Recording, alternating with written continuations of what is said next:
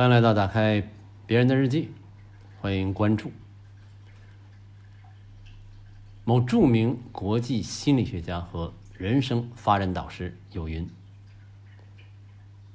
一个人的成功需要个人的奋斗，还需要深深的嵌入时代的进程。还有一位大咖 UP 主有云：啊，如果能在海南当一棵植物，那还真是挺好的。最近注意到一本书，列在某瓣的新书推荐页上。书的封面用的是一张梁启超的照片，引起了我的注意。这张照片啊，是一张整版的黑白正面肖像照。即便是以我今天的眼光。也觉得这个小伙子啊，我说他是小伙子，大概就是三十出头啊，或者按照当时的说法呢，应该叫这位青年，相貌堂堂，气宇不凡，面相一看就是南方人，有点深目和骨嘴，颧骨比较平，鼻子很正直。大而有轮，理中分，穿个西装啊，打着领带，特别是一双正视镜头的大眼睛，双眼皮儿明显，透着自信和一股劲儿，绝对是够帅，要不咋能叫他小伙子呢？看着这张照片的画面里，这双大眼睛的凝视，啊，跟之前各种课本。和宣传里留下的印象糅合在一起，这张照片就能给人一种幸福的感觉啊！看着照片，心里会油然而生一句话：嗯，这肯定是梁启超，那绝对就是梁启超。一张精彩传神的照片一个对的封面会给一本书带来明显的。抓眼球的效果，我完全是因为先看到这张让人印象深刻的照片啊，那双倔强的眼睛以及旁边侧写着的“梁启超”三个大字，才会被吸引。然后呢，注意到这个作者是谁啊？啊，许知远。印象中呢，是一位满脸是肉、一头卷发的。一位大叔，以前还不知道他也写书啊，他写书吗？只知道呢，他搞了个电视访谈节目，看过一集呢，是访谈李诞啊，两个人一边海吃啊，一边尬聊，不知所云。无论如何是凑够了节目的拍摄时间。现在是因为受到了梁启超的照片的吸引。就先看了一番这本书的介绍，说这是他的梁启超系列的第二部，新书刚上市，啊，价格不菲，我就没舍得买。回过头去呢，找到之前的第一部，哎，原来他还真是写过书，名字呢叫《青年变革者梁启超》。整整十年之前的深秋啊，可能也就是现在的这个季节。许知远呢说，他自己啊，厌倦了新闻业的碎片和短暂，想寻求一种辽阔与深沉的表达啊，可能是以前搞杂志啊，或者是互联网什么的，不太了解啊。现在呢，想搞大的，从北京搬到旧金山一带。也不知道是哪儿，也是这种寻求的一部分。随之而来的闲暇里，哥伦布街上城市之光书店成了消磨时光的最佳去所。我喜欢它丰富的世界文学书目，二楼 Poetry Room 的寂寥，以及橱窗上凯鲁亚克的黑白照片。这家书店不仅是垮掉的一代作家的发源地，代表着自由不羁的文学趣味，还身处两个世界的交汇地。按我的猜测啊，应该是说呢，钱挣的差不多了啊，工作也辞了。十年前啊，那还是一个能挣到钱的年代，那时候的房价还在飙涨。也许他是移民了吧啊，可能是在旧金山的一个什么区。到了旧金山呢，闲着也没事干啊，就跑到一条叫哥伦布街上的一家叫“城市之光”的书店里消磨时光。毕竟是文学青年嘛，必须到这种地方去膜拜一番。在书店的书架上呢，他看到一本书，啊，梁启超与络腮胡须的印度诗人泰戈尔，以及一位裹头皱眉的男子并列。啊，在这本书的封面上，他翻开书，得知裹头男子是一位来自阿富汗的思想家啊。他们三个呢是二十世纪初亚洲知识分子的代表，目睹了各自帝国的瓦解与西方的压力，分别以不同的方式帮助自己的祖国重获自尊。我猜啊，那本书上的封面照片啊，也是刚才我说的那张啊，跟我一样，也是因为这张照片呢，这本书引发了他的兴趣。他说呢，梁启超正盯着我，他鼻正口阔，短发整洁而富有光泽，由中间清晰的分开，竖领白衫。僵的笔挺，系一条窄领带，嘴角挂有一丝骄傲，眼神尤为坚定。这该是他三十岁左右的样子，啊，拍摄地可能是横滨、墨尔本或是温哥华。梁启超正在动员散落在世界各地的华人商人与劳工，捐献资金，组织起来营救受困的皇帝，建立一个富强的中国。几年前，他还是个头后拖着长辫的举人，如今已经展现出一个现代知识分子的风貌。他接着说：“与梁启超的偶遇，特别是他目光之坚定，令之前那种模糊的寻求清晰起来。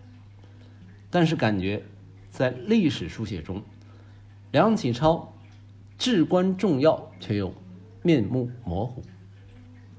主要有几个方面，一个是这个梁启超的政治与思想遗产仍强有力的影响着我们的生活，他对现代中国的构建与想象还占据着公共讨论的中心。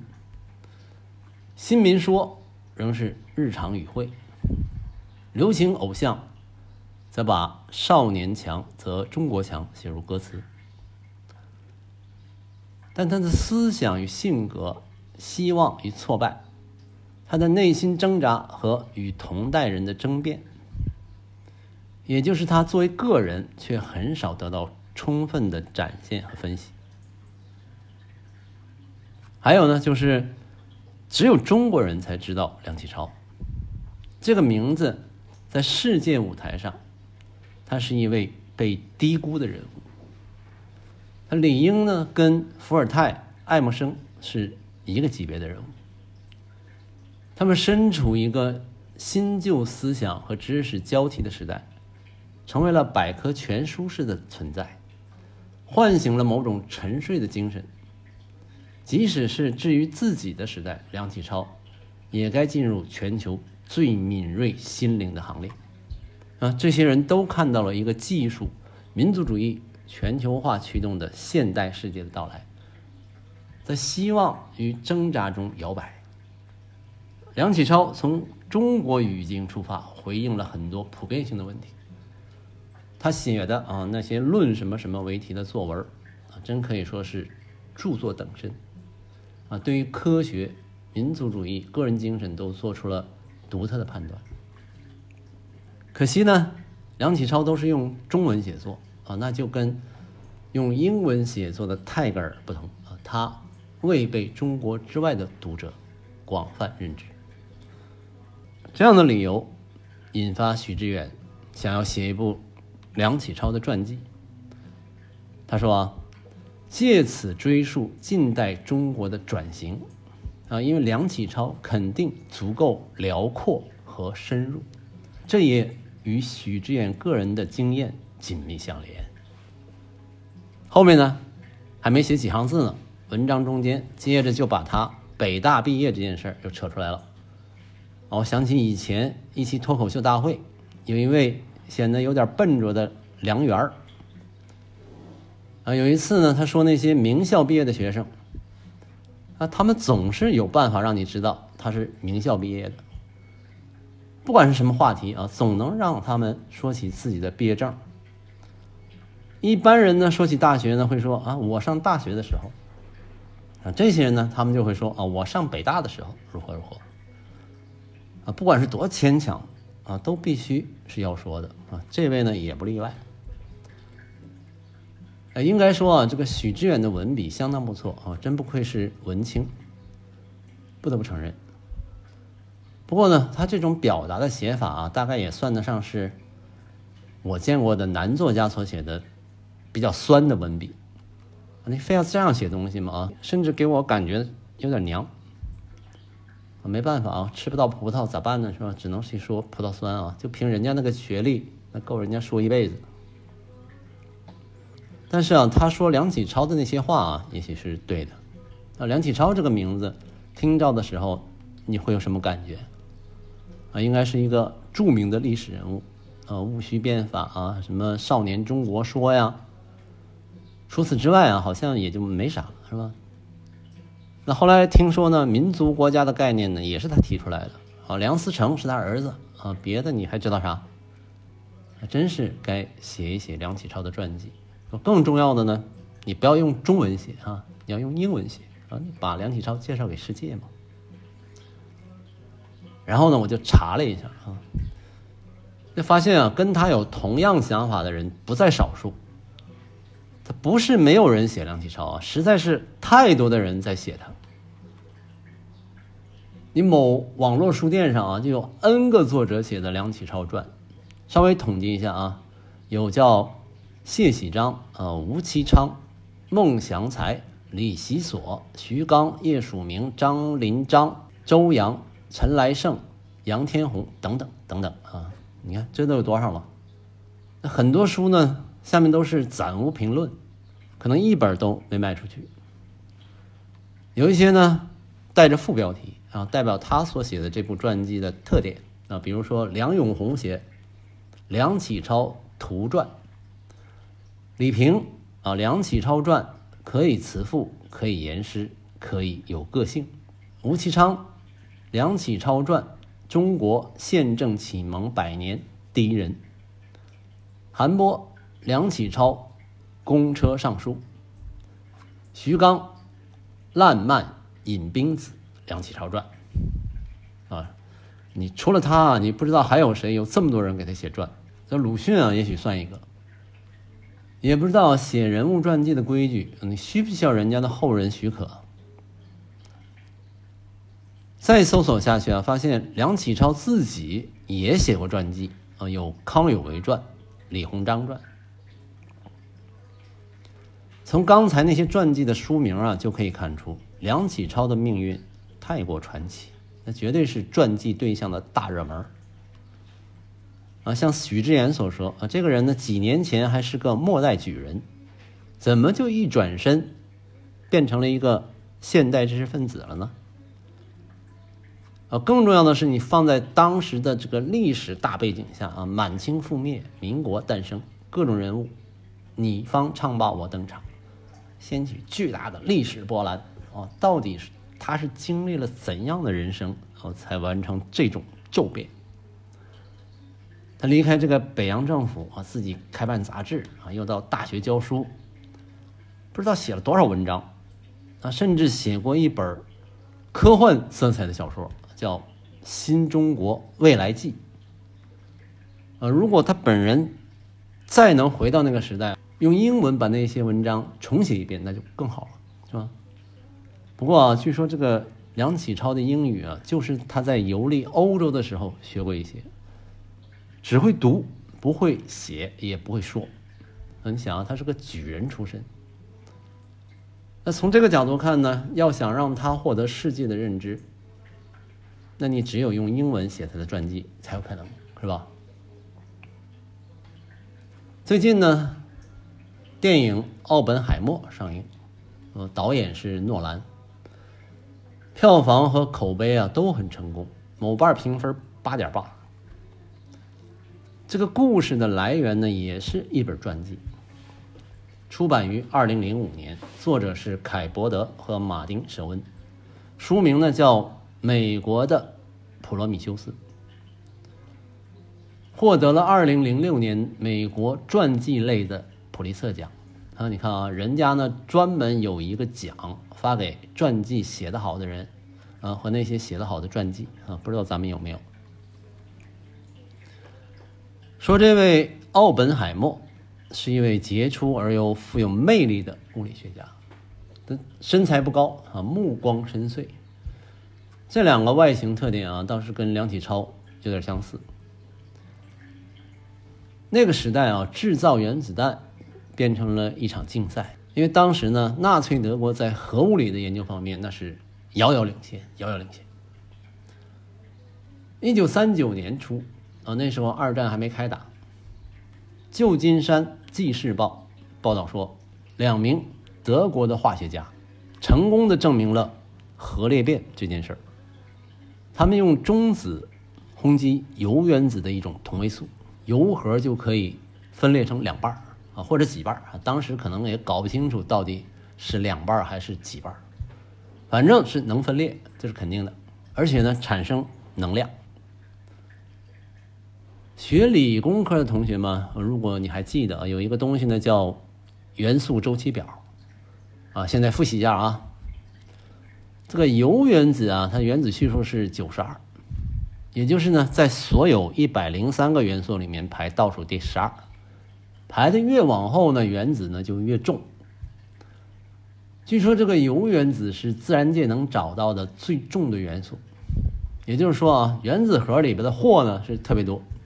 就像一个大石榴，铀二三五呢是一种同位素，啊，这种石榴里呢有二百三十五个石榴籽儿。你找一个中子呢一轰，啊，这个铀原子就咔吧一下裂成两半，一半呢变成氪原子，一半变成钡原子。这个大石榴啊，变成一个山竹和一个火龙果，同时呢还蹦出一团火花，啊，这个就叫裂变。啊，神奇不神奇？这个奥本海默他也算是个物理学天才，但是呢，刚听到这个实验的时候，根本不信。他说：“这怎么可能呢？是吧？不可能，不可能啊！不不不不，还走到自己的小黑板前啊，使劲的用数学方法来证明。你看啊，这个核裂变不可能发生的啊！你别听德国人在那瞎忽悠。第二天啊，一位年轻的物理学家叫。阿尔瓦雷斯啊，这个人呢，后来也获得过诺贝尔奖，成功的在自己的实验室里重复了这个实验啊，还邀请奥本海默来看他的演示。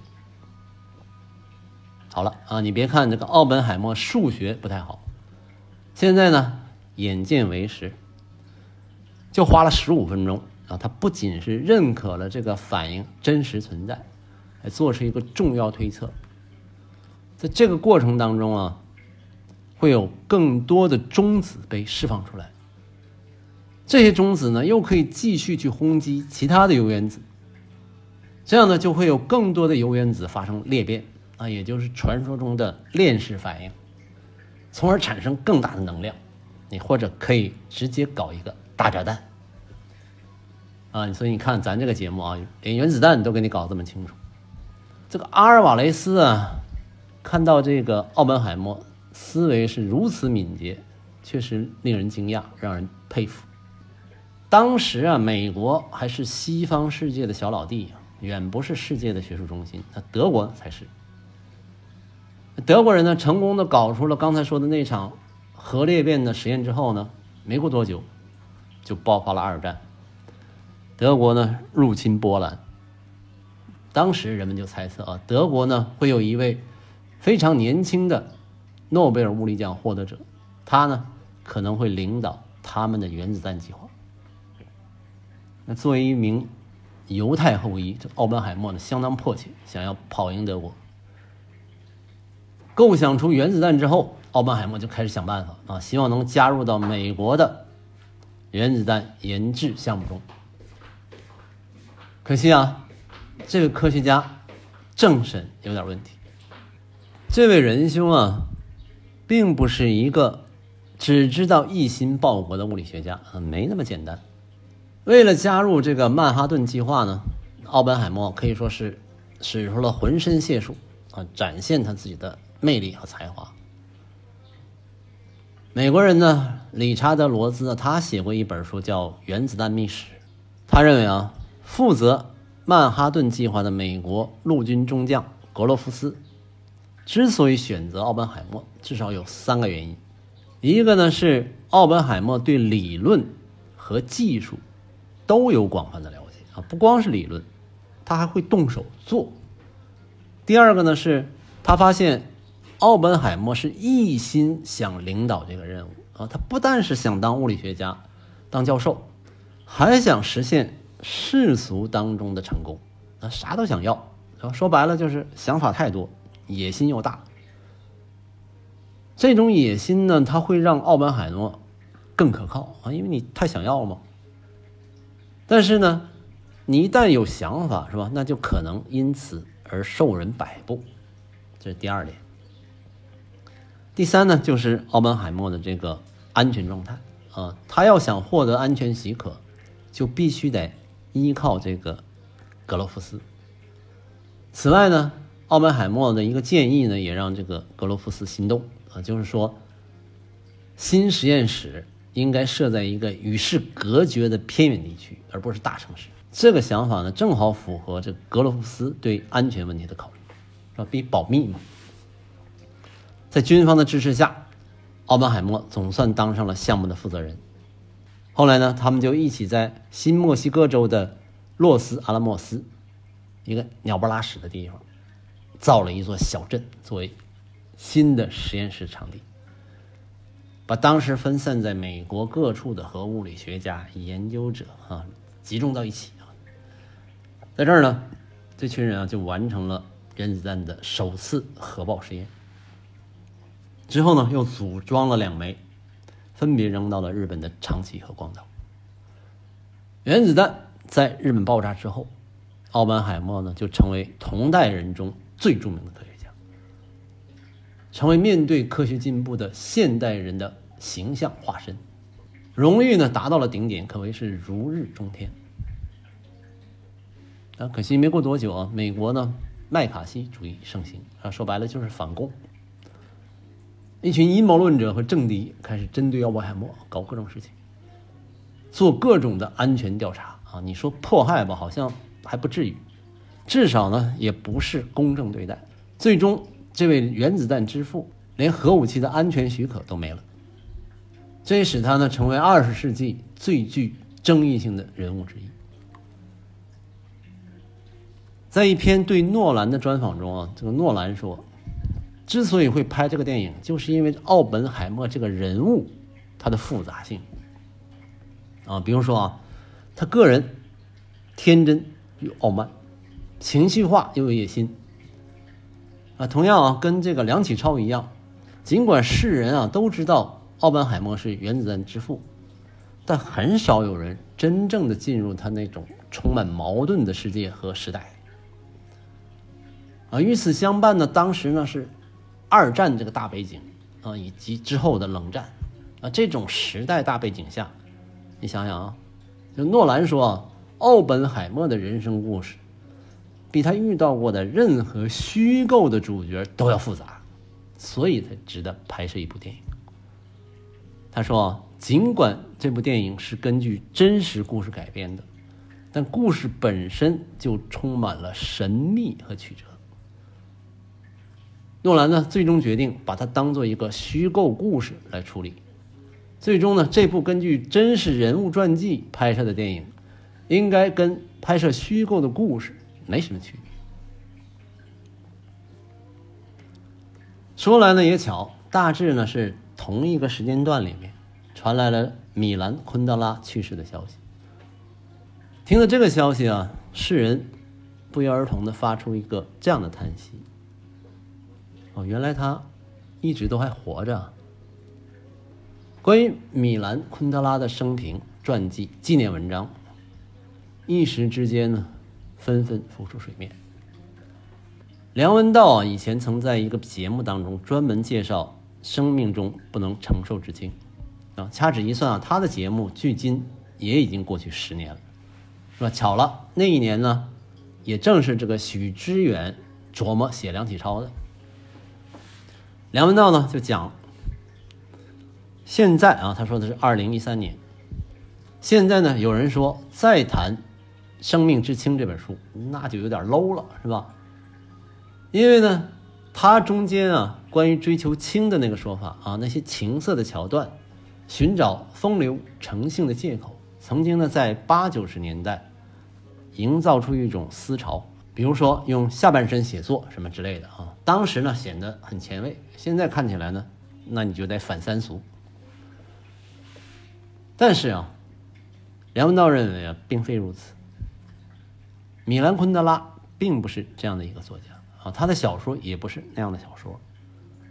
之前说的那些印象，更多的是跟当时的年代基础有关，是阶段产生的误解。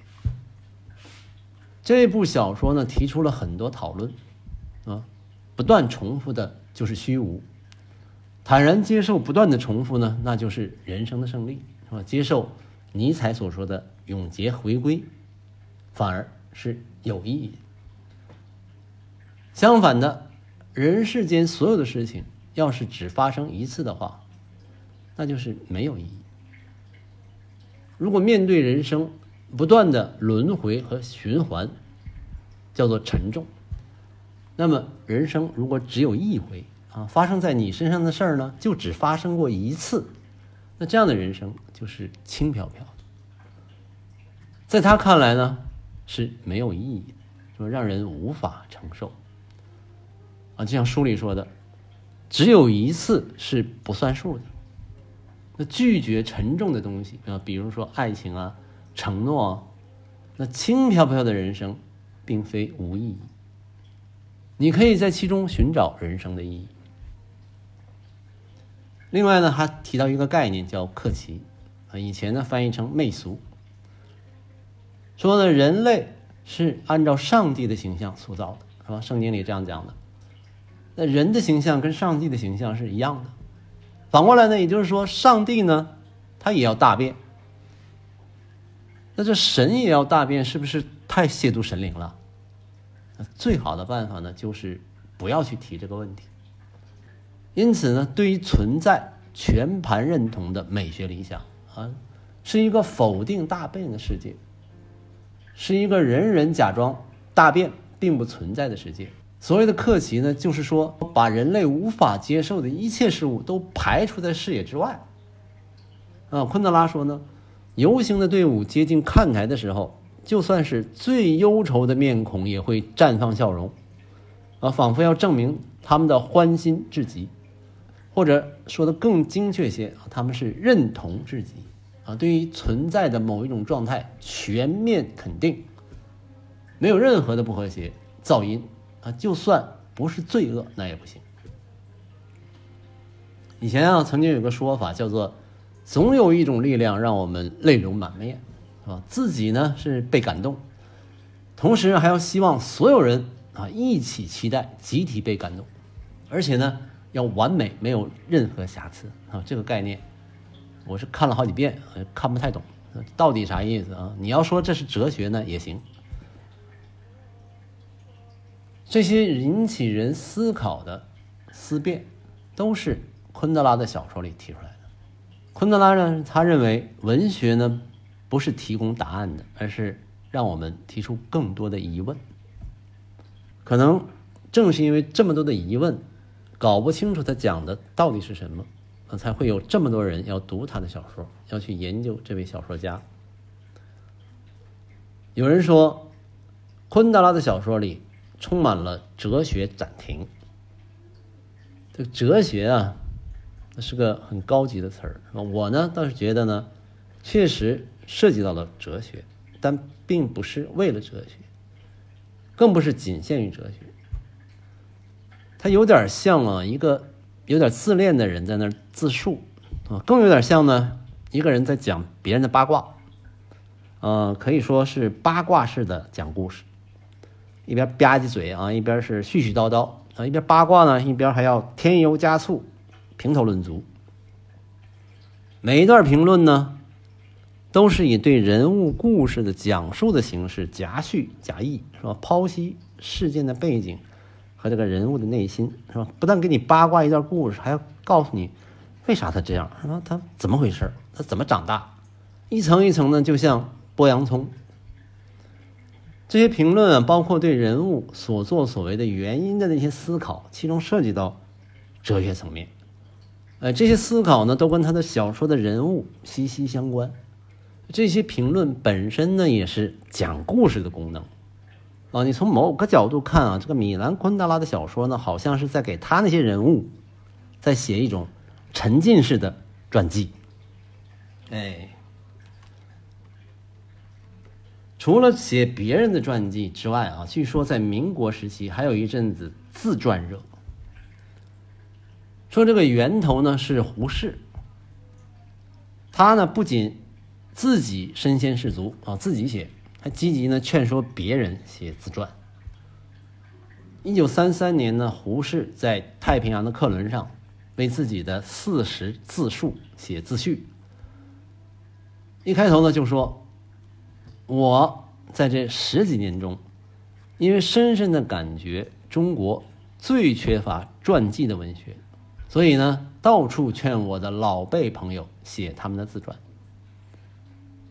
胡适呢，他善交际，朋友多，很多名人呢被他催稿写自传，名头呢自然都是响当当啊，包括梁启超、蔡元培、陈独秀。可是啊，催归催。啊，但最后交稿的很少。胡适呢就说：“呃，不幸的很，这般老辈朋友虽然答应了，终不肯下笔，留下多是遗憾。”他写这个四十自述呢，就是想抛出几块砖瓦啊，希望引出更多的美玉宝石。胡适的动机只有一个啊，他自己说，为的是希望社会上。做过一番事业的人，也会赤裸裸的记载他们的生活，给史家做材料，给文学开生路。虽然说啊，那些想让他写的人没怎么写，没想让写的，自己主动就写了的啊，那可多了去了。应该说啊，胡适的努力啊，为文学添加了不少可读又可信的传记。因为他这个抛砖引玉啊，逐渐呢就有了后来一大批的自传文字，为后世留下了一些鲜为人知的第一手的文史资料。二零零一年呢，香港的一位叫张倩怡的女士写了一本书，叫《另一种童年的告别》，消失的人文时代的最后回眸。记述呢是清末民初的小朋友们是怎么长大的，他们玩什么啊？怎么去上学？读什么书？如此等等。为此呢，他独辟蹊径，专门去翻阅研究了前人的自传。这些自传呢，正好是那个自传热时期留下来的。经他研究的，就有一百七十一位传主。啊，和他们的一百八十篇的自传，通过研究这些自传中所讲述的童年回忆，再加上整理分析，写成了这本书。话说啊，他这个人真是看了好多书，我光是把那个自传清单看一遍，已经都很累了。